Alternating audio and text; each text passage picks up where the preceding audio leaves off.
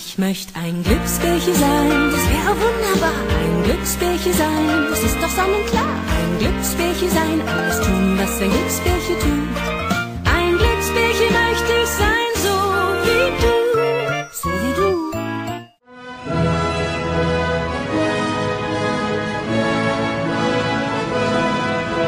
Man versetze sich in die Lage der russischen Patrioten.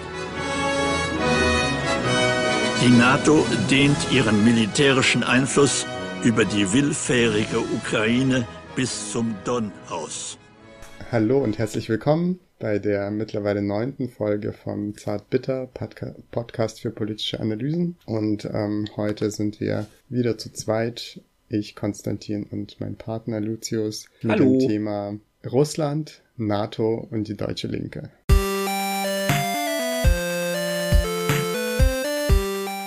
Und wir werden das einfach als ein Gespräch zwischen uns beiden gestalten und äh, einfach unsere Erfahrungen miteinander teilen und vielleicht auch darüber diskutieren. Vielleicht wird es auch ein bisschen kontrovers. Ich glaube, bevor wir so richtig anfangen, muss ich noch eine wichtige Info an unsere Zuhörerinnen loswerden. Ich habe nämlich neulich rausgefunden, dass ähm, Stalin zu POCs gehört, also zu People of Color, weil er Georgier ist. Und deswegen muss man aufpassen, wenn man Stalin kritisiert. weil das durchaus auch eine rassistische Kritik sein kann. Das nur so als äh, Vorwort zu unserer heutigen Folge, weil es ja schon ein bisschen was damit zu tun hat auch. Und ähm, ich würde gerne einfach ähm, vielleicht mit einer Einschätzung oder Erfahrung einsteigen, die äh, dieses Thema betrifft, ähm, die darin besteht, dass ich finde, dass die deutsche Linke oder die Linke in Deutschland, ich ähm, meine jetzt nicht die Linkspartei oder irgendwie eine bestimmte Subkultur der Linken, sondern vielleicht so im Allgemeinen, dass die eigentlich ziemlich ähm, wenig Kontakte hat nach Russland, zur russischen Linken oder allgemein zur russischen Gesellschaft und ähm, nicht nur zu Russland, sondern allgemein in osteuropäischen Ländern und wahrscheinlich auch äh, zu vielen anderen Ländern auf der Welt vielleicht sogar da noch weniger Kontakt hat. Ich meine, es gibt schon so ein paar äh, internationale Themen, die die Linke in Deutschland beschäftigen. Da würde ich jetzt den Israel-Palästina-Konflikt nennen und vielleicht auch noch ähm, die Kämpfe der kurdischen Genossinnen, gerade in Syrien und der, in der Türkei. Da gibt's glaube ich, viele Kontakte und auch einigermaßen viel Wissen mittlerweile dazu, ähm, aber andere Themen gehen regelmäßig unter. Und ähm, ich würde vielleicht ein paar Sachen aufzählen, wo mir das äh, auffällt. Wobei man jetzt vielleicht auch am Anfang sagen könnte, es hat sich ein bisschen gebessert, vor allem in, im Verhältnis zu Polen. Ne? Also diese Proteste in Polen gegen ähm, diese Verschärfung von Abtreibungsrecht, die wurden in der feministischen Bewegung in Deutschland ziemlich viel geteilt und da gab es auch viel Solidarität dazu. Mhm. Aber so andere Sachen fallen mir jetzt erstmal nicht ein, wo es, wo es mehr Kontakte gibt. Und ich merke es zum Beispiel daran, dass zum Beispiel daran, dass auch ähm, Printmedien der Linken oder Online-Medien der Linken, wenn es da mal ähm, eine Berichterstattung gibt über zum Beispiel jetzt über diesen Konflikt in der Ukraine, über den Krieg, dass sehr oft eigentlich nicht äh, Leute vor Ort interviewt werden, die da, glaube ich, einfach den besten Einblick haben, also sei denn auf russischer oder auf der ukrainischen Seite, sondern irgendwelche deutschen oder auch englischsprachigen Experten äh, sich da regelmäßig dazu äußern und das finde ich so, schon ein bisschen befremdlich. Und auch sonst, wenn es um Thema Russland geht, ähm, auch wenn da mal irgendwelche Gruppen oder Einzelpersonen interviewt werden, die aus Osteuropa kommen, dann bin ich immer ein bisschen verwundert, wie die Leute eigentlich auf diese Leute kommen, weil es aus meiner Sicht oft irgendwie so sehr randständige Persönlichkeiten oder auch Leute aus so Parteien, wo ich mir denke, okay, warum hat man jetzt ausgerechnet die genommen? Ich glaube, es gibt so ein bisschen so ein Problem, wenn man halt nicht so viel Zugang hat zu diesen Ländern und keine gute Übersicht über die politische Landschaft, dass man dann vielleicht als erstes irgendwie eine Gruppierung nennt, äh, nimmt äh, für ein Interview, die irgendwas mit äh, Sozialismus im Namen hat oder links im Namen hat. Aber ich schätze dann, also ich habe oft so das Gefühl, okay, warum hat man jetzt ausgerechnet irgendwelche komischen Stalinisten in einem, also auch in einem Magazin, was ich ansonsten ziemlich gut finde und äh, was so progressive Positionen vertritt, warum hat man da ausgerechnet so einen Stalinisten für ein Interview hergenommen und hätte man da nicht irgendwie besser recherchieren können? Also irgendwie viele Kontakte entstehen, glaube ich, dadurch, dass man einfach da keine, keine gute, ja, keine gut, keinen guten Überblick über die politische Szene hat und ähm, erstmal nicht weiß, an wen man sich wenden soll. Und dann wendet man sich an Gruppen, die halt die beste PR-Arbeit Richtung Westen machen, aber das sind oft nicht die coolen Gruppen, finde ich. Genau, das wäre jetzt so meine Erfahrung. Was würdest du dazu sagen? Mm, also ich würde dir bei vielen zustimmen, dass mit den InterviewpartnerInnen, das kann ich schlecht einschätzen, ob, also oder offenbar, dass die, dass da häufig Leute, die nicht vor Ort leben, genommen werden. Das sehe ich auch so. Ähm, dass da jetzt teilweise auch sehr ungeeignete Leute genommen werden, das kann ich halt einfach, da hast du, glaube ich, mehr Wissen. Was diese ähm, diesen fokussierten Blick angeht, ähm, der sich bloß in, auf bestimmte Konflikte, auf bestimmte Weltgegenden richtet. Das stimmt auf jeden Fall. Ähm, ich würde da vielleicht noch die Zapatisten mit dazu fügen. Mhm. Also vielleicht auch mit abnehmender Tendenz, aber da gab es seit ähm, den Aufstand 94 gab es auf jeden Fall ähm, einen äh, sympathisierenden und ähm, neugierigen Blick auf jeden Fall in den, auf den, was da in diesem lakadonischen Urwald passiert. Ähm, und traditionell gibt's natürlich auch noch mal so eine so einen Blick nach ähm, Südamerika. Ich erinnere mich klar, also wenn ich mich nicht irre, gab's zum Beispiel auch für die Proteste in Chile auch relativ viel Aufmerksamkeit hier hierzulande. Also diese, was erst gegen so Fahrpreiserhöhungen angefangen hat, was dann aber auch zum Teil so feministische Proteste geworden sind und so weiter. Ich finde, der quasi, naja, Vorwurf, der da auch drinne steckt, oder du hast ihn ja relativ freimütig geäußert, der ist sicherlich gerechtfertigt. Also hey, ihr überseht da irgendwas. Äh, man muss aber hinzufügen, man kann sich nicht immer mit allem beschäftigen. Ich finde trotzdem, dass man mehr Aufmerksamkeit richten sollte. Wir hatten ja auch in unserer Vor vorangegangenen Folge Kasachstan war das, glaube ich, auch so ein bisschen angeklungen, dass wir gesagt haben, oder es kam, glaube ich, auch von dir, hey, niemand interessiert sich für Zentralasien oder nur sehr wenige Menschen interessieren sich für Zentralasien. Ähm, man könnte auch noch sagen, naja, Osteuropa ist halt geografisch natürlich näher dran und es gibt einfach auch viele Menschen aus Osteuropa, die in Deutschland inzwischen leben oder deren Eltern oder Großeltern aus Osteuropa kommen.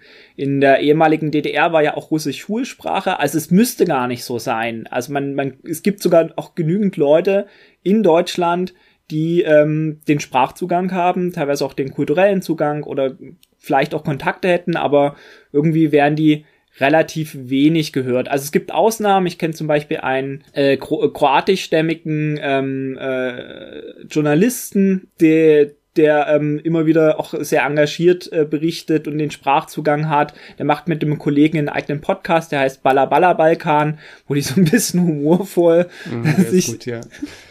den, den Balkan-Themen widmen. Ähm, der sei euch auf jeden Fall empfohlen. Genau. Und vielleicht, um es noch ganz kurz zu sagen, ja, es gibt wenig Kontakte und ich glaube, dass da auch die Linke an sich arbeiten muss, weil halt diesen ähm, floskelhaften Selbstanspruch äh, hoch die internationale Solidarität relativ wenig Praxis folgt. Ähm, das heißt nicht, dass es nicht auch die guten Ausnahmen gibt. Ähm, ich würde auch tatsächlich mich da selbst manchmal mit dazu rechnen, weil ich oder mein Freundeskreis und ich auch immer wieder ein bisschen versucht haben, Kontakt ähm, zu halten. Wir waren bei der Gay Pride in oder beim CSD in, in Budapest ähm, aus Solidarität. Wir waren in äh, Warschau bei Protesten, ich glaube 2011, gegen diesen große National, gegen diesen großen nationalistischen Aufmarsch und so weiter. Aber es ist tatsächlich so, dass es auffällig ist, dass es da wenig Berührungspunkte gibt, wenig auch mit Kontinuität und dass einfach auch das Wissen fehlt. Leider. Ja, ich würde das auch gar nicht so als einen krassen Vorwurf formulieren. Äh, ich finde, du hast total recht, dass man sich nicht mit allen Sachen beschäftigen kann oder nicht mit allen Weltregionen. Es gibt natürlich noch äh, die Sprachbarriere auf der einen Seite und auf der anderen Seite den Punkt, dass ja jetzt auch die Linken in Deutschland nicht zu jeder Zeit irgendwie interessieren muss, was in Osteuropa passiert. Also das äh, passiert ja eher, wenn dann tatsächlich irgendwie knallt oder wenn, wenn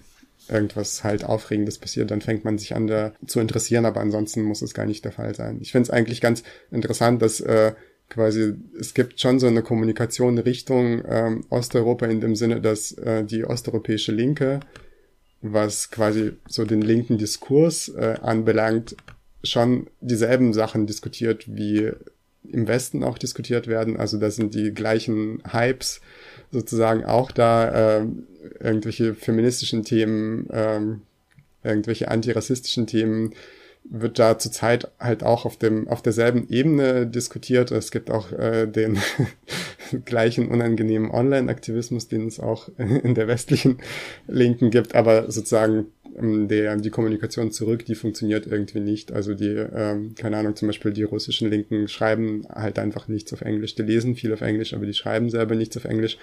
Und dann äh, ist das so ein bisschen so eine Blase, in der die sich befinden und diskutieren.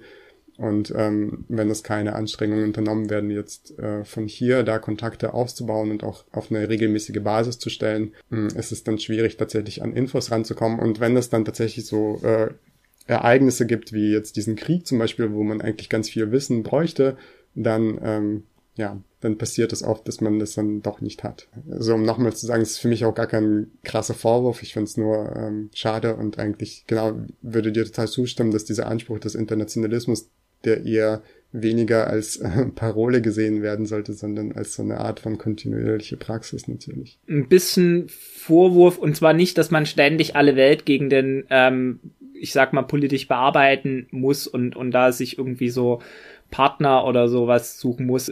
Das nicht, nicht in dem Sinne, aber den Vorwurf würde ich ein bisschen machen, wenn es darum geht, um die unmittelbaren Nachbarländer. Also wir leben beide in Baden-Württemberg und das grenzt an zwei andere Länder, an die Schweiz und an Frankreich. Und mir ist es ziemlich unbekannt, dass es da tatsächlich grenzübergreifende Kontakte gibt. Und das finde ich schade. Also, und da würde ich schon sagen, dass das ein bisschen bei so größeren, kontinuierlich arbeitenden Gruppen, dass die da irgendwie an der Grenze aufhören. Und das, ähm, da ist ein bisschen Vorwurf für mich drinne, quasi. Okay. Aber ich glaube, ich glaube, dieses Thema von mangelnder Kommunikation oder mangelnden Kontakten spielt quasi auch für dieses, ähm, für unser großes Thema des, äh, dieser Podcast-Folge heute, nämlich das Verhältnis von Linken in Deutschland zu Russland ähm, oder zu, erstmal zu diesem Konflikt, ähm, der jetzt auch ausgebrochen ist, zu diesem Krieg, der in der Ukraine stattfindet. Vielleicht können wir darüber reden. Ja, sollten wir und wollen wir. Ich glaube, es war ja innerhalb der Linken in Deutschland, ich spreche eher ungern von deutsche Linke, war es ja, auch wenn die manchmal leider sehr deutsch sein kann oder Teile davon, gab es ja so eine Überraschung nach dem Einfall in der Ukraine. Genau, bei einigen hat das auch zu so Denkprozessen angeführt, aber das heißt ja, dass dann auch quasi irgendwie ein bisschen vorher was falsch war. Was würdest du sagen, war da quasi für eine falsche Einschätzung vorher zu finden bei Leuten, wenn die quasi, ja, gesagt, also wenn die halt so ein bisschen eingeschätzt haben, wie, wie ist Russland drauf, wie ist Russland unter Putin drauf, ähm, also woher kommt diese Überraschung? Hm, ja, ich würde auf jeden Fall diese Beschreibung teilen, dass es diese Überraschung gab oder zumindest mal, dass viele Akteure aus der Linken in Deutschland sich jetzt so äußern, dass es sie auch krass überrascht hat. Man muss vielleicht dazu ergänzen, dass es nicht nur die Linken in Deutschland überrascht hat, sondern mhm. auch die Sachen, die ich jetzt zum Beispiel in russischen Social Media lese, da hat es auch sehr viele Leute überrascht und ähm, viele haben nicht damit gerechnet. Insofern ist es vielleicht gar kein so ein Merkmal der Linken in Deutschland oder der Linken im Ausland, sondern scheint auch, ähm, ja, scheint einfach viele Leute überrascht zu haben. Ich würde auf jeden Fall sagen, dass es vor diesem neuerlichen Einmarsch der russischen Armee in der Ukraine oft in den Debatten, die ich so mitbekommen habe über diesen Konflikt. Ich würde das jetzt mal vielleicht provokativ als äh, Parteinahme für die russische Seite bezeichnen. Ich weiß, dass das äh, nicht allen Feinheiten in dieser Debatte gerecht wird, aber ähm, vielleicht habe ich da auch so ein bisschen äh, ein Bias insofern, dass ich mich auch im Internet in bestimmten Blasen bewege. Aber es gab auf jeden Fall, hm, fand ich, das Bedürfnis in der Diskussion ähm, um diesen Konflikt die sehr viel Verständnis für die Seite der russischen Regierung aufzubringen. Und es gibt dieses, äh, ich finde, es gibt dieses Bedürfnis auch immer noch. Also auch wenn jetzt viele Akteure aus der Linken sich so äußern, ja, es ist klar, dass Putin hat diesen Krieg angefangen, Russland ist dafür verantwortlich, dann kommt sehr oft aber ein Aber.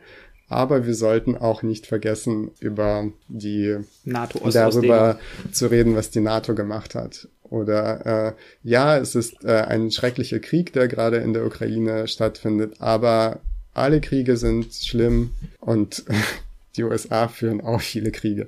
Dieses, äh, das ist, finde ich, schon fast schon so ein bisschen lustig, weil Okay, es ist jetzt fies, das zu sagen, aber das erinnert mich immer an dieses Ich bin kein Rassist, aber Meme, so dass man, man sagt halt irgendwas um sich so ein bisschen zu versichern, so ein Disclaimer und dann macht man so ein Aber und dann redet man, sagt man, also habe ich jetzt auch auf Kundgebungen, ähm, auf Ukraine solidarischen Kundgebungen erlebt, dass äh, halt Rednerinnen auf der Bühne diesen Move gemacht haben, dieses Aber zu sagen und danach das zu sagen, was die halt davor schon die ganze Zeit gesagt haben. Ja, die NATO hat diesen Konflikt provoziert und ja, Russland ist jetzt auch schuld, aber man muss halt sehen, dass die in diese Position gedrängt wurden durch ähm, das Handeln der NATO. Und ähm, ich glaube, ein Punkt, der mir der auf jeden Fall auffällt, ist, dass nicht nur beim russischen Konflikt, sondern bei vielen anderen Konflikten auf der Welt, wo der Westen irgendwie beteiligt ist, äh, sage ich jetzt mal in Anführungszeichen der Westen, gibt es so in den Stellungnahmen dazu wird so eine Vorstellung ähm, aufgebaut, dass quasi der Westen ist der handelnde Akteur, der greift allem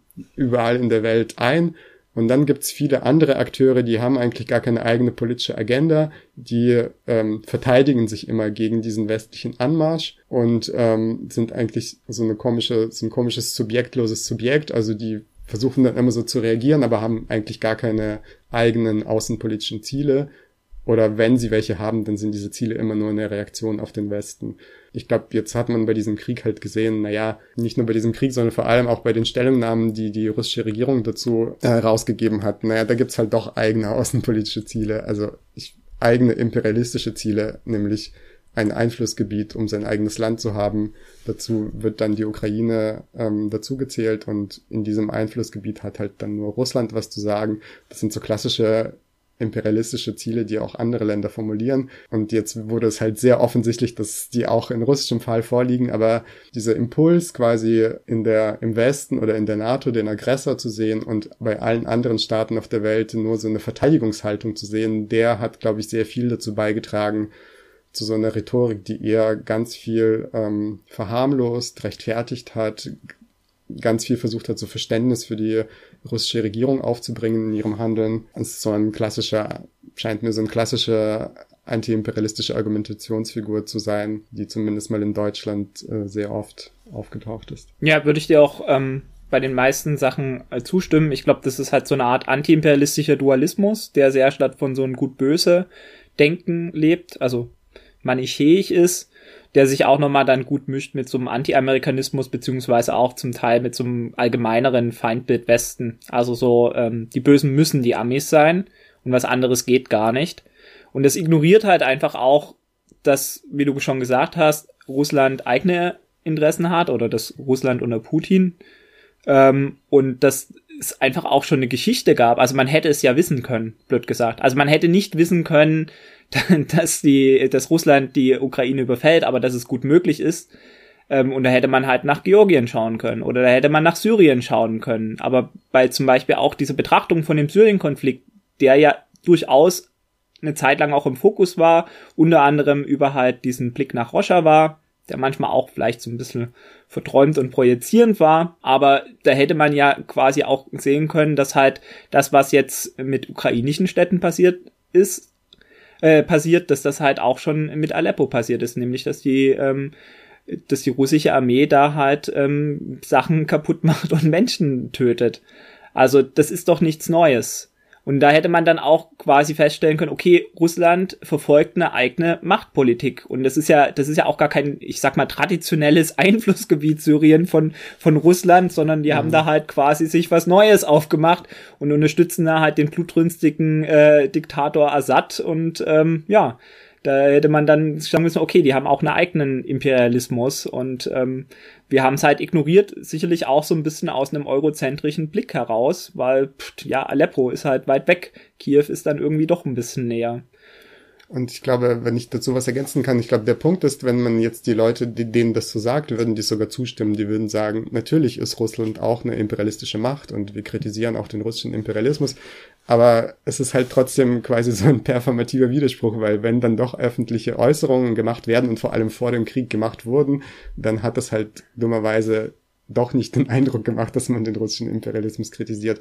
Das ist irgendwie so ein ganz abstraktes, also ein, als ganz abstraktes theoretisches Urteil gibt es das auch, klar, auch bei antiimperialistischen Linken, ja, wir sind gegen jeden äh, Imperialismus und auch gegen den russischen, aber in der Praxis wird halt dieses Urteil dann doch immer wieder konterkariert. Und ähm, ich finde es ganz gut, dass du das mit dem Anti-Amerikanismus gesagt, hat, gesagt hast, weil das mir schon ein ziemlich wichtiger Pfeiler zu sein scheint. Ne? Die USA der Weltpolizist, die große imperialistische Macht, die überall auf der Welt alles unterdrückt. Das ist so ein, ähm, das ist so ein zentrales Moment in dieser ganzen Argumentation. Da gibt's noch so ein paar andere. Ich würde nochmal den Punkt, der Feind steht immer im eigenen Land hinzunehmen. Ne? Das ist, wenn halt die Bundesregierung hier irgendwelche außenpolitischen Stellungnahmen rausgeht, dann soll man im Zweifelsfall am besten das Gegenteil sagen. Und es gibt vielleicht gegenüber Russland nochmal so eine, das ist eigentlich der seltsamste Punkt, so eine komische, vielleicht aus so einer Sowjetnostalgie herkommende ähm, Geschichte, ne, dass gesagt wird, das russische Volk hat so gelitten im Zweiten Weltkrieg und die haben uns dann vor den Nazis befreit und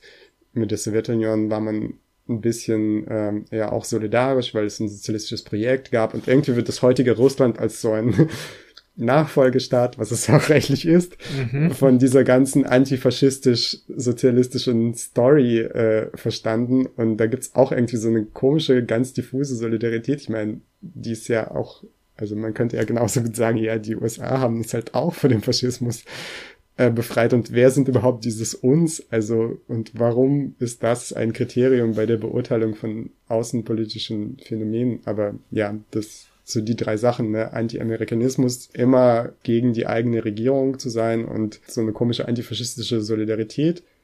Ich würde sogar bei den ersten Punkten sagen, die sind nicht total falsch. Also, oder was heißt total falsch? Die sind nicht falsch. Die Bundesregierung ist auch eine imperialistische Regierung und die USA machen ziemlich viele scheiß Sachen auf der Welt. Aber wenn das halt zu so einem Tunnelblick führt, dann wird's richtig schief und verkehrt, wenn man dann versucht, Außenpolitik zu analysieren. Und da merkt man auch, dass viele Linke keine eigenen Maßstäbe oft haben bei der, bei der Analyse von außenpolitischen Phänomenen. Also die haben immer so ein Abziehbild im Kopf. Also die, wenn die quasi die Bösen, die NATO und Deutschland und die USA, wenn die das machen, dann ist das Gegenteil wahrscheinlich eher richtig. und das ist halt richtig äh, traurig eigentlich. Ja. Wen man da auch nochmal, glaube ich, so ein bisschen gesondert anschauen müsste, wäre die Friedensbewegung. Die würde ich jetzt schon irgendwie auch zur Linken zählen, aber also es ist jetzt nicht deckungsgleich mit irgendwie so einer antiimperialistischen Linken oder der Linken in Deutschland. Das ist ja nochmal, die sind ja auch organisatorisch nochmal was eigenes. Also blöd gesagt, die Leute, die auf Ostermärsche gehen die haben sich ja auch verschätzt und gerade auch bei deren Reden höre ich auch diese,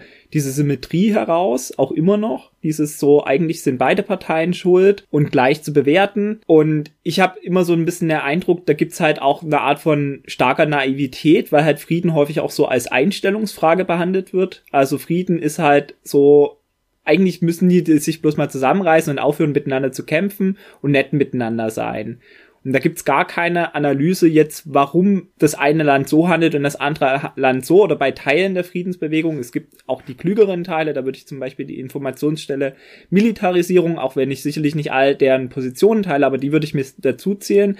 Aber bei so also bei den, bei den Reden ist, kommt dann immer so ein, so ein naives, quasi halt, ja, die müssen sich bloß mal zusammenreißen und man braucht halt mehr irgendwie so, keine Ahnung, Konfliktregelungen und, und ähm, die müssen sich mehr die Hände reichen und ganz viel reden. Also Diplomatie ist da immer halt so der Trumpf. Und das finde ich, also es wird halt sozusagen Konflikten äh, nicht gerecht und es unterschätzt halt auch einfach die Konfliktakteure, dass sie einfach handfeste Interessen haben und dass es nicht quasi um Missverständnisse geht oder sowas. Und dann gibt's wiederum gleichzeitig halt eine, was, wo, wo halt mehr nach quasi den, den Konfliktursachen geschaut wird. Das findet sich dann in so einer antiimperialistischen Linken stärker. Und da gibt's so eine ganz hart materialistische Analyse. Also wenn es ein Konflikt neu aufpoppt oder vielleicht auch bloß im, im Bewusstsein neu ähm, auf der Landkarte erscheint, dann holt man die Rohstofflandkarten raus und schaut, was gibt's denn da zu holen. Und das muss dann der Grund sein. Und selbst bei so einem äh, sehr äh, armen äh, Binnenland wie Afghanistan, da wird dann halt noch gesagt, ja, und da gibt's halt die Rohstoffsachen oder damit kann man halt die Erdöl-Pipelines ähm, kontrollieren etc. Und was bei beiden so fehlt, also sowohl bei dieser eher naiven Betrachtung von Teilen der Friedensbewegung als auch bei diesen harten materialistischen Analysen von so einer antiimperialistischen Linken ist halt einfach so eine ideologische Betrachtung. Also, dass halt vielleicht auch einfach Leute eine Ideologie haben und deswegen entscheiden. Also, ich, ne, niemand weiß jetzt genau, warum Putin und sein Umfeld das gemacht hat. Aber zumindestens wird's ideologisch flankiert. Also, es wird halt quasi gesagt, die Ukraine, das sind kein, die sind kein eigenes Volk. Also da schimmert halt ganz stark ein großrussischer Nationalismus durch. Also es wird halt, es gibt halt zumindest eine ideologische Begründung, ob die jetzt stimmt oder bloß vorgegeben ist, das weiß ich nicht.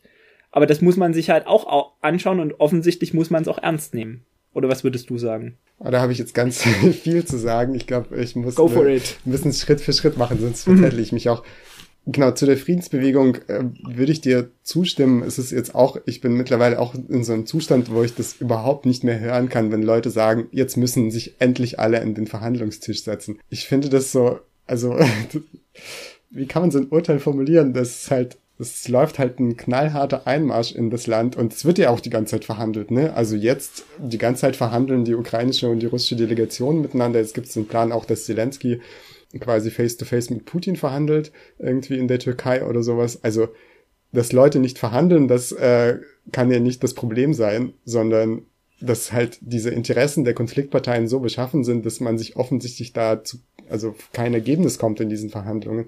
Und dann so naiv sein oder irgendwie vielleicht auch so hilflos zu sein, sich hinzustellen und zu sagen, Leute, ihr müsst jetzt einfach verhandeln und dann wird alles gut. Ich, ich kann es einfach, einfach nicht mehr hören.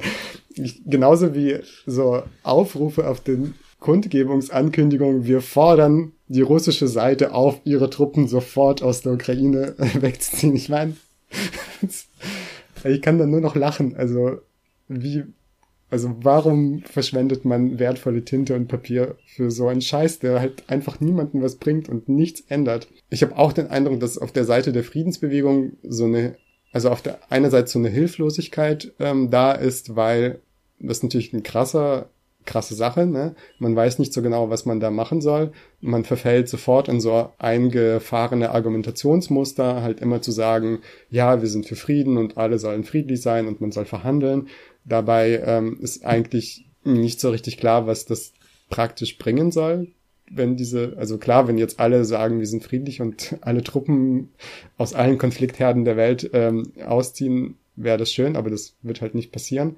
Und mehr hat man halt nicht anzubieten. Und ich glaube, dass es ähm, dieser Punkt, den du genannt hast, dass Frieden so eine Einstellungssache ist, der hängt damit zusammen, weil sozusagen, wenn man sich damit beschafft, wenn man sich damit äh, beschäftigen müsste, was jetzt die konkreten Schritte wären, dann kommt man sofort in so ein schwieriges Terrain. Ne? Also solche Fragen wie, wie viel Druck muss auf Russland ausgeübt werden, damit Russland bereit ist, sich an, ähm, also ernsthaft an den Verhandlungen zu beteiligen ähm, durch welche Mechanismen wird dieser Druck ausgeübt, welche Art von Sanktionen sind okay und welche sind nicht okay, sind Waffenlieferungen okay. Ich meine, also die Frage mit den Waffenlieferungen, man kann sie auf, aus so einer friedenspolitischen Perspektive mit Nein beantworten. Wir sind gegen Waffenlieferungen, Waffen bringen Menschen um oder so, das ist irgendwie ja, das ist eine banale Wahrheit. Aber andererseits, ähm, wenn die ukrainische Armee in den nächsten paar Tagen platt gemacht wird, dann wird es keine Verhandlungen geben. Also das kann man vielleicht gibt es auch Leute in der Friedensbewegung, die sich das genauso wünschen. Da habe ich auch schon so Aussagen in die Richtung gehört. Es sind alles so sehr schwierige Fragen, die einen sofort eigentlich in so ein, auf so ein Terrain führen, wo man nicht einfach nur so quasi emotional für Frieden sein kann. Ne? Dann ist man für irgendwelche komplizierten Sachen, die dann doch irgendwie Leute negativ betreffen auf irgendeine Art und Weise. Und mh, hm, da habe ich den Eindruck, dass viele aus der Friedensbewegung auch, ohne sich so ein bisschen damit zu beschmutzen, auf so einem ganz abstrakten pazifistischen Standpunkt beharren, der aber halt praktisch einfach nichts nützt. Die Rohstoffanalyse der Anti-Imps. Die Rohstoffanalyse der Anti-Imps, äh, da kann man, glaube ich, auch sehr viel äh, dazu sagen. Ne? Also ich finde auch so ein sehr erstaunlicher, ich weiß nicht, wie man das nennen soll, äh, so ein vulgärer Steinzeit-Marxismus, der so sagt, ja, die Kapitalisten sind für alles verantwortlich, die Kapitalisten wollen irgendwo Rohstoffe ausbeuten, deswegen finden dort Kriege statt.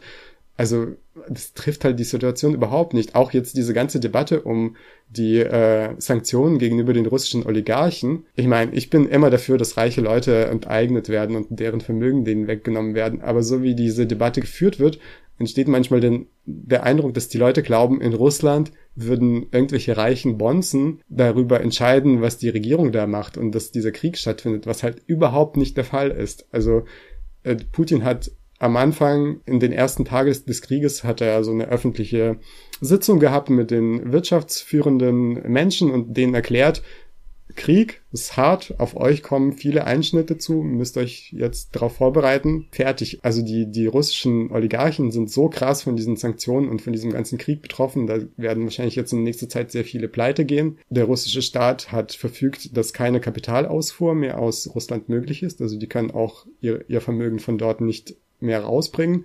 Es gab jetzt in den letzten Tagen so Diskussionen, ob so ein Kriegszustand offiziell ausgerufen wird. Das heißt, dann hätte die russische Regierung die Befugnisse, einfach den Unternehmen zu sagen, was die produzieren sollen. Also quasi eine direkte Kontrolle über die Wirtschaft. So ein bisschen kann man es mit dem Deutschen Kaiserreich im Ersten Weltkrieg vergleichen. So, das ist die Richtung, in die die russische Regierung gerade quasi denkt und was da diskutiert wird. Da haben irgendwelche reichen Bonzen null zu melden bei diesem Krieg und die Vorstellung, dass wenn man die sanktioniert, dass dann äh, der Krieg aufhört, ist halt überhaupt nicht zu halten und diese, wie gesagt, Steinzeit-marxistischen Vorstellungen davon, dass irgendwelche Grüppchen von reichen Leuten, ähm, denen es nur um Ressourcen und Profite geht, solche Kriege anfangen. Also ich finde das total krass, irgendwie, dass man sowas sagen kann. Also ich finde, das, äh, das geht krass an der Realität vorbei, aber das äh, hindert ja Leute nicht trotzdem sowas zu behaupten. Ja, wobei ich jetzt nicht ganz weiß, ob, also das, ich meinte jetzt gar nicht die Sanktionen gegen irgendwelchen Oligarchen, sondern ich meinte, dass halt Konflikte allgemein halt so bewertet werden, okay, was gibt's denn da an Rohstoffen? Und dann wird halt irgendwie so der Kosovo-Krieg oder so, da wird dann halt geschaut, was gibt's da an Rohstoffen? Und das muss der Grund sein, ähm, es stimmt schon, dass Rohstoffe und Ressourcen eine, eine, Rolle spielen und ich befürchte auch, dass sie in, in, in nächster Zukunft eine größere Rolle spielen werden, weil halt Ressourcen sich verknappen. Es wird vermutlich mehr Kriege um sowas wie Wasser oder, oder andere Ressourcen geben. Also es deutet sich ja jetzt schon an, zum Beispiel, was weiß ich, beim Konflikt zwischen ich glaube, ähm, Sudan, Äthiopien und äh, Ägypten, um halt Nilstaustufen etc. Und ich, ich glaube auch, dass es ich, ist, die ist ganz so einfach ist es nicht im Sinne von, dass da irgendwie so diese einzelnen Kapitalisten beauftragen ihre Regierung, sondern die Regierung handelt sozusagen vermeintlich oder tatsächlich im Wohle ihres Landes und sichert halt irgendwelche Rohstoffzugänge. Und dass das bei bestimmten Kriegen tatsächlich eine Rolle spielt, aber dieser Automatismus, es muss um halt diese harten materiellen Sachen gehen, Deswegen lasst uns doch mal da reingucken. Ideologie spielt keine Rolle oder andere ähm, Begründungen. Das ist mir halt einfach zu unterkomplex und das trifft einfach bei vielen Kriegen und Konflikten überhaupt nicht die Lage oder die die die Sache sozusagen. Und da muss man halt auch noch mal einfach nachschärfen und schauen, dass man halt eine bessere Konfliktanalyse findet. Und äh, ich glaube, es gibt einfach viele Faktoren, also bis hin zu quasi der Psychologie von einzelnen Personen. Das soll jetzt auch nicht überbewertet werden in jedem Konflikt, aber selbst das muss man sich halt anschauen. Und vielleicht ist es manchmal, also, und man muss dann natürlich auch die Faktoren gewichten, wie man denkt, dass es halt wichtig ist, also für die Entscheidung, Krieg zu führen oder nicht Krieg zu führen oder Konflikte. Genau, es gibt auf jeden Fall, äh, ja, das äh, kann man auf jeden Fall so stehen lassen. Es gibt immer viele Faktoren. Ich glaube, hinter diesem Gedanken, dass es immer nur um Rohstoffe geht, verbirgt sich ja auch irgendwie so eine Idee, eigentlich hat niemand Grund, Krieg zu führen, außer irgendwelchen schlimmen, reichen Bonzen, die für Rohstoffe äh, zu allem bereit sind. Was halt nicht der Fall ist, ne? Also, das sind ja so Analysen, die, keine Ahnung, wahrscheinlich noch nie gestimmt haben. Also ja, du hast jetzt gesagt, das spielt bei manchen Kriegen eine größere Rolle, da würde ich auch zustimmen, aber auch jetzt, also ist vielleicht jetzt so ein äh, etwas brenzlicher Vergleich, aber auch im Dritten Reich kann man so eine Analyse einfach nicht bringen, dass da irgendwelche Kapitalisten diesen Krieg losgetreten ähm, haben. Und auch jetzt äh, bei dem Überfall auf die Ukraine finde ich, also nichts deutet, finde ich, darauf hin, dass da irgendwie, dass es um sowas geht, sondern das spielen schon geostrategische Interessen zwischen Weltmächten eine Rolle, das spielt schon auch die Ideologie von so einem jetzt kommt doch wieder der Vergleich von so einem Heim ins Reich holen der Ukrainer ähm, eine Rolle dass diese, diese Idee, dass niemand eigentlich, dass alle Menschen so friedlich sind und niemand äh, Grund hat, einen Krieg zu führen, ähm, die ist so halt nicht haltbar und die hat sogar einen sehr unangenehmen Nachgeschmack, wenn Leute über die ukrainische Bevölkerung reden, weil da habe ich auch schon Leute gehört, die gesagt haben, ja, und dieser Krieg findet auch deswegen statt, weil die ukrainischen Oligarchen den wollen. Das finde ich schon richtig krass. Also ähm, halt, wenn die in der Ukraine die Bevölkerung gerade irgendwie darum, ähm, die Leute, die da in die in diese territorialen Verteidigungseinheiten freiwillig eintreten, die kämpfen nicht für irgendwelche Oligarchen, sondern dass halt deren Land nicht äh, zu so einem von Russland äh, durch eine Militär Militärdiktatur beherrschten Scheißhaus sich verwandelt und denen dann aber so okay, die bekommen das ja glücklicherweise nicht mit, was hier in Deutschland gesagt wird. Aber über die sowas zu sagen, ist schon richtig heftig irgendwie. Und das kommt, finde ich, auch aus dieser seltsamen, seltsamen Vorstellung. Eigentlich ist Frieden der Normalzustand und Frieden ist gut. Äh, alles sind für Frieden außer ein paar Bösewichte. Ich würde vielleicht noch einen Punkt hinzufügen, der auch da dran hängt, wie man eigentlich dann über die Bevölkerung in den betroffenen Ländern redet, weil diese, ähm, diese geostrategische Perspektive, über die wir da gesprochen haben, ne, NATO gegen Russland und die kämpfen miteinander und eskalieren diesen Konflikt, was ich daran auch ziemlich ähm, unangenehm finde, ist, dass die tatsächlich die Interessen aller anderen Akteure, die auch noch an dieser Konfrontation beteiligt sind, äh, ziemlich hinten dran stellt und sie vielleicht auch gar nicht mehr erwähnt. Also es werden erstens nicht die Interessen der anderen osteuropäischen Länder in Betracht gezogen. Also es wird immer so getan, als hätte die NATO irgendwie die NATO ist expandiert, als hätte die, die äh, sich irgendwie diese Länder geschnappt oder sowas. Dabei sind halt diese Länder freiwillig der NATO beigetreten, auch mit der Argumentation, dass sie halt Angst vor einem russischen Überfall haben. Und das taucht dann gar nicht mehr auf. Es taucht auch nicht tauchen nicht die Interessen der ukrainischen Bevölkerung. Es gibt auch nicht die Interessen der ukrainischen Bevölkerung natürlich, aber auch dieser Punkt, ne, es gibt wenig Kontakt. Sowas, was, was wollen eigentlich die Leute in der Ukraine, taucht auch nicht auf und auch ganz viele so Debatten über Sanktionen gegenüber Russland zum Beispiel, wo dann sich so Leute ganz viele Gedanken drum machen, betreffen diese Sanktionen denn auch die Bevölkerung und was heißt das? Und die armen Russen, die können ja nichts dafür, dass die ihre Regierung den Krieg angefangen hat und vielleicht wird es ja sogar Schwierigkeiten für die Antikriegsbewegung in Russland bereiten, wenn der Westen da so harte Sanktionen macht. Das sind alles so Spekulationen, die man, die man viel besser machen könnte, wenn man einfach mehr Kontakte zu der russischen Antikriegsbewegung hätte und die fragen würde, was die von den Sanktionen halten. Aber sowas taucht da einfach nicht mehr auf. So, es sind so viele Gruppen an diesem Konflikt beteiligt, verschiedene Länder, verschiedene Bevölkerungsgruppen in den unterschiedlichen Staaten. Die müsste man eigentlich alle einbeziehen, wenn man da irgendwie eine halbwegs schlüssige Analyse haben will und auch vielleicht um praktische Schritte zu erarbeiten, was man machen könnte. Aber das wird alles so zubetoniert von diesem Gedanken, die NATO, gegen das arme Russland, was sich da wehrt. Oder jetzt auch nicht mehr das arme Russland, aber gegen das auch aggressive Russland, was sich da wehrt. NATO und Russland, Russland und NATO. Wer gewinnt? Wer schafft wen?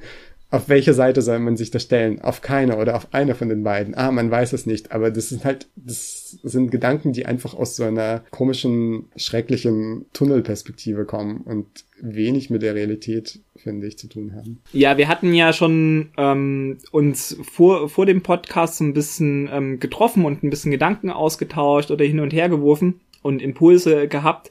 Und da hattest du ja so ein bisschen aufgebracht, dass es auch so eine, so eine Äquidistanz oder eine Symmetrie in so einer Systemfrage auch gibt zwischen Russland und dem Westen. Und vielleicht kannst du noch mal sagen, was du damit überhaupt gemeint hast. Also ich erinnere mich schon noch so ein bisschen, was du damit gemeint hast. Also, dass sich da halt auch das halt quasi gleichgesetzt wird, obwohl es da doch auch Unterschiede gibt. Wo siehst du denn da die Unterschiede? Ja, das passt vielleicht ganz gut zu diesem Thema Steinzeit-marxistische Analyse. Also es wäre quasi so ein Standpunkt, der sagt, na ja, das sind halt zwei kapitalistische, imperialistische Staaten, die da miteinander kämpfen. Zwei heißt Russland und die NATO oder auch nur Russland und die Ukraine. Und die Arbeiterklasse hat bei diesem Krieg eh nichts zu gewinnen. Äh, und dann folgen daraus was auch immer einem da gefällt, kann man ja viel draus folgern aus dieser Einsicht. Und ich würde bei dem Punkt sagen, dass äh, das trifft überhaupt nicht auf äh, die ganze Linke oder sowas zu, aber es gibt auf jeden Fall bestimmte Teile davon, die so eine Analyse vertreten. Und das, die finde ich ziemlich fatal, weil die eigentlich den Unterschied den es zum Beispiel zwischen dem politischen System in Russland und in der Ukraine gibt, ähm, vielleicht sogar irgendwie weiß oder anerkennt, dass es ihn gibt, aber den für so unwichtig erklärt. Und ich würde sagen, Unterschiede in der politischen Organisation, in dem welche Institutionen gibt es in einem äh, Gemeinwesen, wie viel demokratische Teilhabe ermöglichen sie, wie viel äh, individuelle Rechte ermöglichen sie und wie schützen sie sie, dass das für die Menschen und auch für die mystische Arbeiterklasse eine sehr, sehr große Rolle spielt in ihrem Alltag. Man sollte nicht so tun, naja, die Leute werden halt ausgebeutet, also ist scheißegal, ob die von der russischen Regierung oder von der ukrainischen Regierung oder von deren Kapitalisten ausgebeutet werden. Nein, ähm, man verpasst damit, dass eigentlich demokratische Institutionen ein riesengroßer Fortschritt sind in der Geschichte, auch äh, in der Geschichte der Arbeiterklasse und in der Geschichte ähm, der Gesellschaften allgemein und halt für jeden im Alltag eine riesige Rolle spielen. Also ich finde, wenn man sich vorstellen, also wenn man eine Vorstellung davon haben will, wie würde es aussehen, wenn die äh, russische Armee Erfolg hat in der Ukraine. Also das erklärte Ziel ist ja Entnazifizierung, das heißt, die würden die politische Führung auswechseln und den politischen Kurs des Landes auch ändern. Das wäre nur in, in einem Land wie die Ukraine, würde das nur mit einer krass repressiven Militärdiktatur gehen. Und wie so eine Militärdiktatur funktioniert, kann man sich jetzt schon anschauen. Das ist nämlich im Donbass so, wo halt irgendwelche von Russland eingesetzten Warlords regieren, wo es überhaupt keine Institutionen gibt, die der Zivilbevölkerung irgendeinen Schutz vor Korruption, vor Willkür ermöglichen würden, wo halt ständig Oppositionelle verschwinden einfach und nie wieder auftauchen oder Jahre später aus irgendeinem Folterlager auftauchen. Das ist richtig krass. Und da so eine Position zu vertreten, ah, das interessiert mich eigentlich nicht, äh, wie es da mit Demokratie aussieht oder sowas oder was ist besser, ist alles schlecht oder so. Ich finde das also richtig fatal. Das zeigt irgendwie so ein, so ein krasses Unvermögen, einfach zu verstehen, was Demokratie ist und was das für eine Rolle spielt. Also auch immer mit dem Zusatz, dass natürlich diese bürgerlichen Demokratien oder auch die Verhältnisse in der Ukraine nicht optimal sind und natürlich verbessert werden sollen, aber die sollen eben verbessert werden und ausgebaut werden und nicht weggemacht werden, weil sie eh keine Rolle spielen. Ja, es ist so ein bisschen die Frage, okay, jetzt ist, ähm, ich meine, auch wenn die, wenn die Position früher anders gewesen wäre, die ähm, Linke in Deutschland ist ziemlich marginalisiert, also zumindestens die, wie ich sie definieren würde. Man kann natürlich da jetzt irgendwie so Grüne und SPD noch mit reinhauen und dann ist es ja gar nicht so. Aber so wie ich sie wie ich sie meine, die ähm, quasi jetzt vielleicht ein bisschen jenseits auch von, von der SPD existierende linke Welt, wenn die Einstellung anders gewesen wäre, dann hätte sich vermutlich auch nicht viel, also man hätte sich weniger blamiert, aber es hätte sich vermutlich auch nicht besonders viel geändert. Jetzt ist so ein bisschen die Frage, was kann man denn ableiten für die Zukunft? Also ich würde zum Beispiel sagen, ja, wir müssen mehr quasi uns auch mit, mit Osteuropa beschäftigen, einfach auch durch die geografische Nähe. Man muss halt quasi mehr Praxis reinbringen, also nicht nur beschäftigen, also es ist tatsächlich auch sinnvoll, da die Wikipedia-Artikel zu lesen, blöd gesagt, um einen, einen Eindruck zu bekommen. Und jetzt vielleicht auch nicht nur irgendwie so die drei Zeilen Nachrichten bei Twitter. Und gleichzeitig finde ich es auch, dass man halt so schaut, okay, wo gibt's denn vielleicht auch Gruppen, die man unterstützen könnte?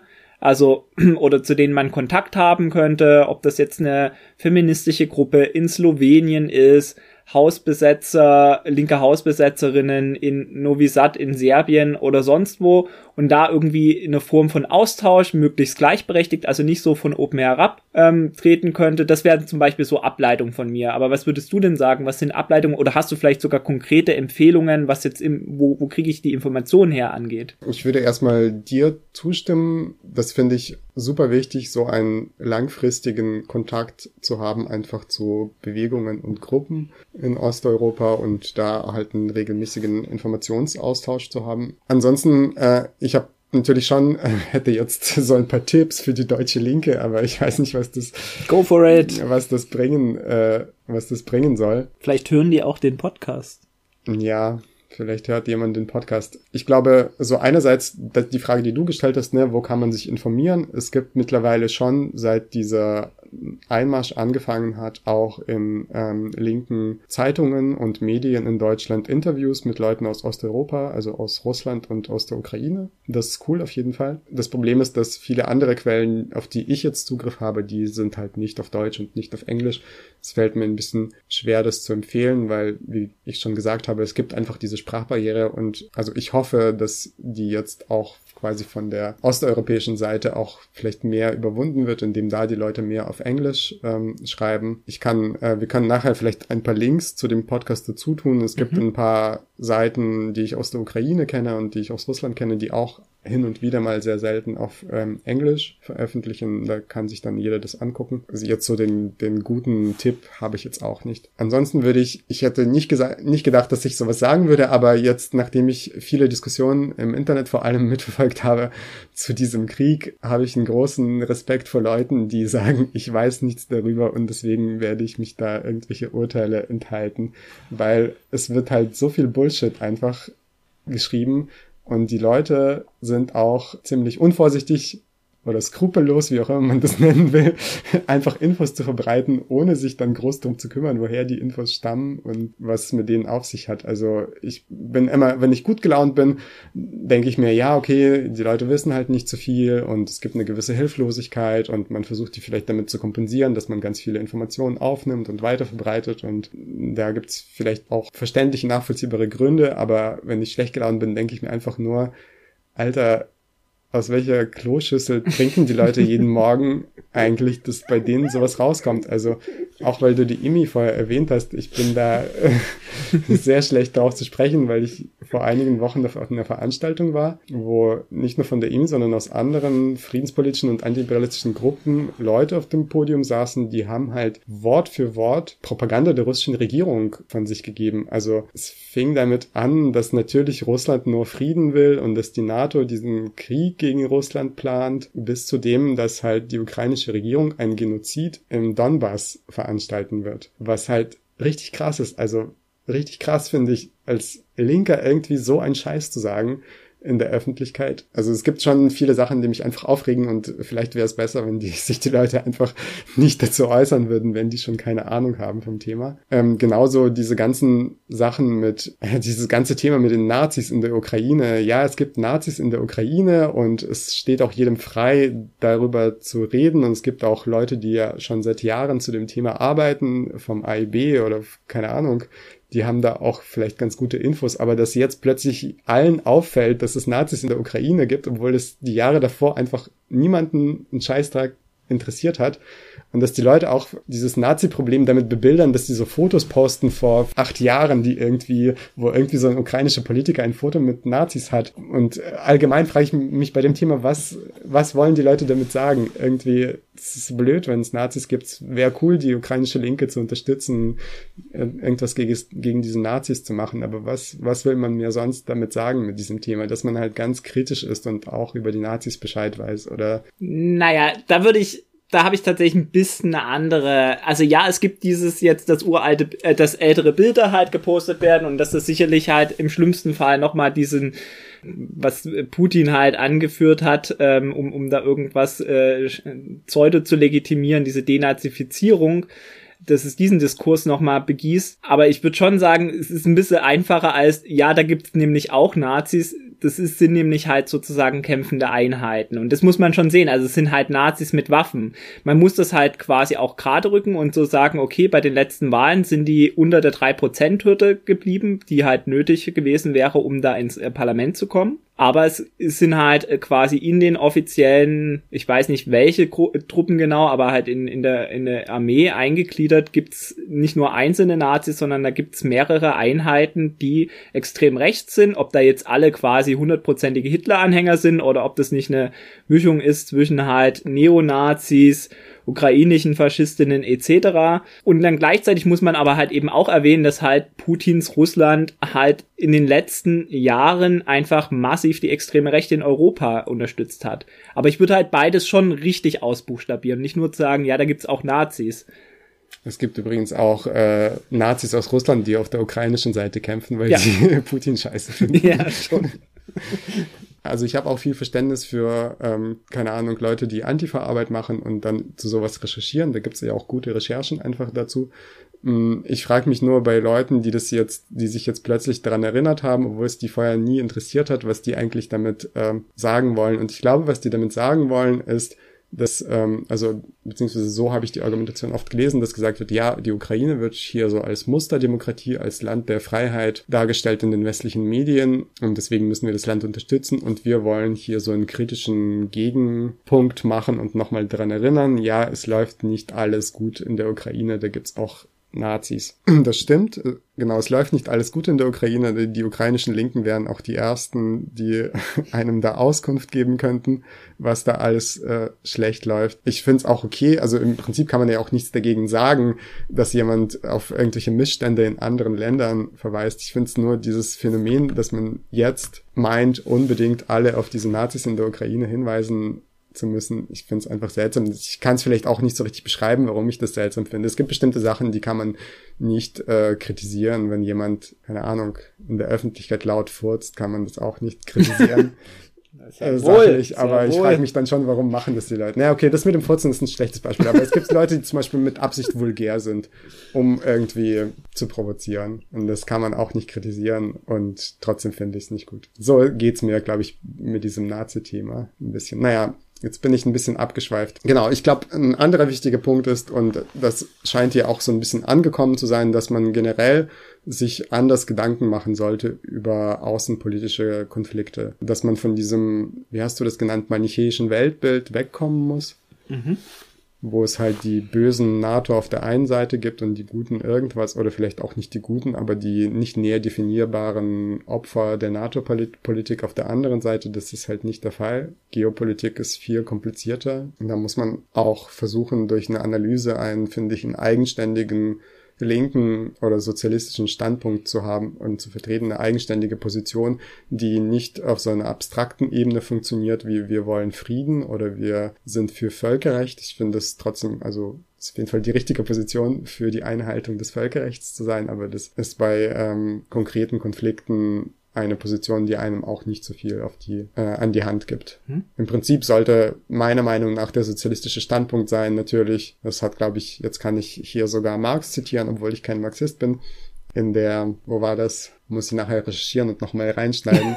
es gibt auf jeden Fall so ein... Primär des Blablabs. Ja, das war, glaube ich, ähm, irgendwie so eine Grußwort für die erste Internationale oder sowas, wo Marx sagt, äh, wo Marx lustigerweise auch sich so ein bisschen über Russland aufregt und äh, dann sagt, der vernünftige Standpunkt ist, dass in der internationalen Politik dieselben Grundprinzipien herrschen wie im Umgang zwischen Privatpersonen, nämlich kein Staat hat das Recht, einem anderen Staat irgendwas aufzuzwingen mit Gewalt. Das pflegen wir zwischen uns Menschen und so sollte es auch gegen den, zwischen den Staaten sein. Das ist der vernünftige Standpunkt, aber äh, immer wenn es einen konkreten Konflikt ähm, gibt, merkt man ja sofort, dass die Linke sich spaltet. Wer ist auf welcher Seite? Was sind die besten Maßnahmen?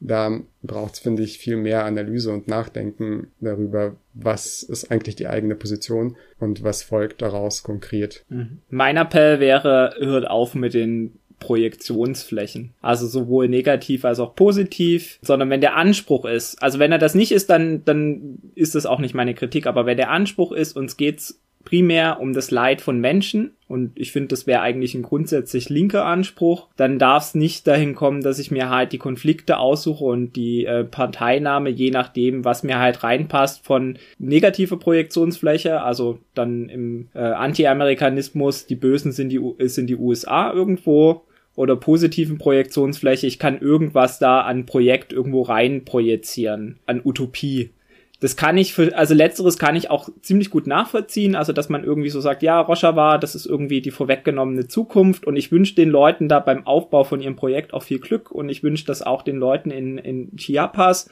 aber das kann nicht dazu führen, dass ich halt ähm, alles andere ignoriere und dass ich mich nicht für den Rest von Syrien interessiere, was halt außerhalb von diesen kurdischen oder nordsyrischen Gebieten passiert, weil da werden ja immer noch Leute gefoltert und umgebracht und es interessiert hier niemanden. Und das heißt, dass ich dann halt mir auch Konflikte anschauen muss, wo es überhaupt keine gute Partei gibt, sondern alles Arschlöcher sind, blöd gesagt. Und da gibt es so viele Konflikte, die übersehen werden. Und wenn der grundsätzliche Anspruch ist, ich möchte da hinschauen oder ich will mich, also es geht um das Leid der Menschen, ich, ähm, ich möchte mir das näher anschauen, dann muss ich halt auch in solche Gegenden wie Ostkongo schauen oder muss schauen, was ist jetzt eigentlich gerade noch im Darfur los, der Bürgerkrieg im Südsudan, ähm, Indonesien in West-Papua etc., dann muss ich halt tatsächlich Stück für Stück ein bisschen auch die Weltkarte abarbeiten und mich einlesen. Ähm, ansonsten muss ich halt auch ehrlicherweise sagen, okay, der Anspruch ist dann, oder zugeben, der Anspruch ist nicht, es geht grundsätzlich um menschliches Leid, sondern ich brauche da offensichtlich halt meine, meine Projektionsflächen und spezifisch irgendwelche Projekte, die ich unterstütze oder die ganz bösen äh, Bösewichte, die ich brauche, um halt dagegen zu sein. Und das betrifft alle Strömungen der Linken. Die antideutsche Linke hat sich für den Iran auch nicht sonderlich interessiert, bevor ihnen aufgefallen ist, dass der halt anti-israelisch, antizionistisch, antisemitisch ist. Da hat sich da auch niemand für die Protestbewegung interessiert. Und ich fand solche Projekte wie Antifa Teheran cool. Aber es ist ja auch quasi offensichtlich liegt, unterliegt es Konjunkturen, weil gerade interessiert sich auch niemand mehr für die Lage von den Menschen im Iran. Und das ist irgendwie auch ein bisschen traurig. Ich würde zum Thema Einlesen vielleicht noch ergänzen, dass es ja auch durchaus gute Analysen gibt aus der, ähm, ich sage jetzt mal, professionalisierten Friedensforschung, wie man mit Konflikten umgehen kann, ähm, was es da für Methoden gibt, was es da für Mechanismen gibt, wann eskalieren Konflikte wie und sowas. Und das finde ich auch eigentlich wichtig für Leute, die sich ähm, über den Krieg äußern oder irgendwelche Vorschläge machen, wie man Konflikte lösen kann, dass man sich da wenigstens von Profis äh, mal ein Rat holt und sich diese ganzen Sachen durchliest und nicht einfach nur so, ja, irgendwie so komische, naive Märchen in die Welt bläst. So müssen, müssen sich als einfach alle mal an einen Tisch setzen und dann wird das schon. So, also da gibt's ja schon sehr viel Wissen und e- Expertise auch, die einfach ein bisschen mehr in der Realität gegründet ist und ein bisschen realistischer einfach ist äh, und nicht so idealistisch ist, was sowas anbetrifft. Das fände ich auch ganz wichtig. Also das ist, glaube ich, allgemein beim Thema Krieg wichtig, weil ja sehr oft ähm, solche Kriege oder Konflikte sehr stark auf so einer moralischen Ebene diskutiert werden. Ne? Für wen sind wir, gegen wen, wen verurteilen wir, wessen Regierung fordern wir auf, sofort die Truppen abzuziehen und so ein Kram. Ähm, dabei ist es halt vielleicht nicht die hilfreichste Art und Weise, über Konflikte zu diskutieren und vor allem, wenn man da irgendwas, irgendwelche praktischen Vorschläge erarbeiten will. Und die Konfliktanalyse, das habe ich gelernt im Politikwissenschaftsstudium, die, die bessere Konfliktanalyse ist auch nicht so, ja, da gibt's unterschiedliche Gruppen und die haben sich schon immer gehasst und die gehen deswegen aufeinander los. Nein, es muss eine Mobilisierung stattfinden, die meistens durch die Eliten stattfindet. Also es ist nicht so, dass sich irgendwelche Leute anhand von Herkunft, Religion oder Sprache unterscheiden und dass dadurch halt irgendwie Konflikte starten. Es muss eine Mobilisierung geben. Also mir wäre jetzt wären keine Konflikte bekannt. Zumindest die eine Seite muss mobilisieren, die andere fängt sich dann vielleicht an zu wehren, wo das ohne so eine Mobilisierung durch die Eliten stattgefunden hätte. Ja, es gibt auch eigentlich in der Forschung ja sehr viele Konflikttheorien, also Theorien, die versuchen, Konflikte in ihrer Entstehung und in ihrem Verlauf zu erkennen. Und ich habe ein bisschen den Eindruck, dass man in der Linken hat man so seine linken Weisheiten, äh, die man schon immer gekannt hat und die man so auf alles anwendet. Und äh, damit verpasst man halt, dass es auch aus anderen Perspektiven durchaus nützliche und wichtige Erkenntnisse gibt zu Konflikten und die rezipiert man dann nicht und äh, ist dann bei jedem Konflikt kommt halt derselbe er das selber gesagt, ich wollte gerade Bullshit sagen, aber es muss ja auch nicht immer Bullshit sein, äh, aber es ist halt einfach immer dasselbe. Und das sollte man nicht machen, ne? denn man sollte sich immer weiterentwickeln. Das ist doch ein gutes Schlusswort. Das ist ein gutes Schlusswort. Okay, ja, das war's von uns so zu dem Thema. Wie gesagt, das war jetzt keine ausgearbeitete Analyse, sondern eher so Erfahrungsaustausch und Diskussion und wir hoffen, dass für euch auch interessant war und hoffen auch, dass wir uns bald mit dem nächsten Podcast melden können. Und äh, wir hatten schon mal das Format, wo wir beide Bücher vorgestellt haben. Das wollen wir dann in der nächsten Folge auch machen. Genau. Tschüss und bleibt kritisch und gesund.